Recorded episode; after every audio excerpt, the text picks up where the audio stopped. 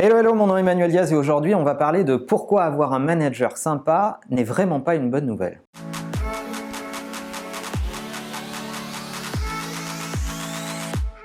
Ces dernières années, on a beaucoup inculqué dans la tête des managers qu'il fallait être bienveillant et exigeant.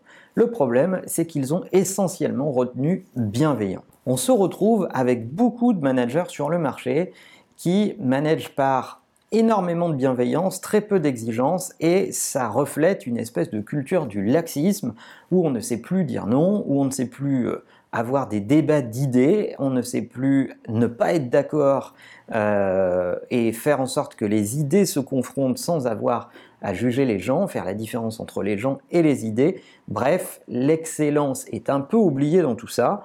Et si vous voulez diagnostiquer votre organisation, voilà comment il faut que vous regardez vos managers pour savoir s'ils sont suffisamment exigeants. Premier élément, est-ce que vos managers disent suffisamment non? I'm like, nope. No. No. No Quand vous êtes à une position de management, on va vous demander d'arbitrer des tonnes de situations. Des situations métiers, mais aussi des situations du quotidien. Vous êtes un peu le référent vers lequel on se tourne quand les équipes ne trouvent pas de solution elles-mêmes. Et si vous dites oui à tout, eh bien c'est un problème. I have the yes virus. The problem with the yes virus and why I call it a virus is when you are trying to say yes to everything, you end up doing nothing. And recently, in the last six months, nine months, um, I've been trying to say no more often. If you can just say no to two or three things tomorrow, respectfully, and see how that feels, uh, I think you'll be stunned on how much more you can accomplish in the things that you're trying to accomplish over the next 300 plus days. Le fait de dire oui à tout, c'est du non-choix. Euh, c'est certainement la volonté de ne pas trancher euh, et c'est le signe d'un problème. Un manager doit avoir comme obsession d'avoir une équipe concentrée, focusée sur ses objectifs, donc il doit sans cesse être en train d'écarter tout ce qui peut la perturber ou lui enlever de l'efficacité et de la concentration. Donc, a priori, un manager va dire bien plus souvent non que oui. Le deuxième élément, c'est détecter chez vos managers s'il y a une, une, tendance naturelle à vouloir sanctionner intelligemment, c'est-à-dire ne pas laisser les choses avoir lieu sans les punir. Se tromper une fois, c'est tout à fait autorisé, mais se tromper plusieurs fois sur le même sujet, c'est ne pas être une organisation apprenante et tolérer finalement la bêtise à répétition. Troisième facteur qui peut vous alerter, c'est les managers intéressés par leur popularité. Quand un manager veut absolument être populaire, aimé de ses équipes, c'est le signe d'un problème. Ça veut dire qu'il va peut-être ne pas prendre les bonnes décisions, driver par les bonnes choses. Oui, un manager a la charge et euh, la responsabilité de ne pas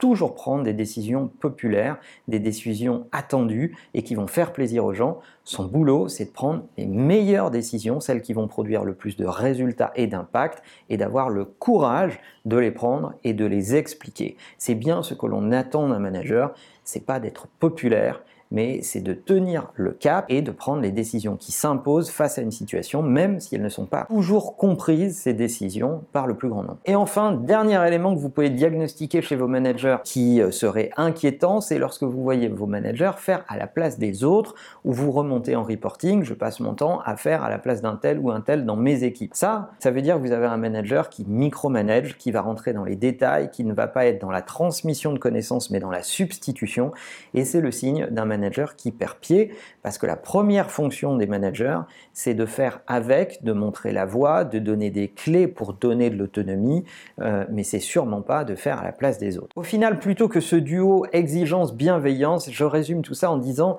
pour ma part qu'il faut être juste, c'est-à-dire prendre la décision qui fait du sens et qui est juste pour les gens qui vous entourent. Et être juste, c'est particulièrement difficile parce que ça va vous demander de prendre des décisions impopulaires, d'expliquer, de passer du temps en pédagogie, euh, d'essayer de mettre en perspective vos décisions et d'essayer de regarder si elles font du sens pour le groupe dans sa globalité et pour l'équilibre du groupe plutôt que pour un individu. Bref, si vous essayez d'être juste, vous avez beaucoup plus de chances d'être un meilleur manager plutôt que d'être absolument bienveillant. Alors je ne sais pas si vous avez des anecdotes de managers qui étaient justement trop dans la bienveillance. Est-ce que vous avez des choses à raconter, à partager avec la communauté à ce sujet? A contrario, est-ce que vous avez vécu de vrais tyrans qui ne réfléchissaient pas euh, vraiment et qui n'étaient absolument pas dans l'empathie? Bref, racontez tout ça dans les commentaires. En attendant, n'oubliez pas que la meilleure façon de marcher, c'est de vous abonner. À bientôt. Whatever it, whatever it.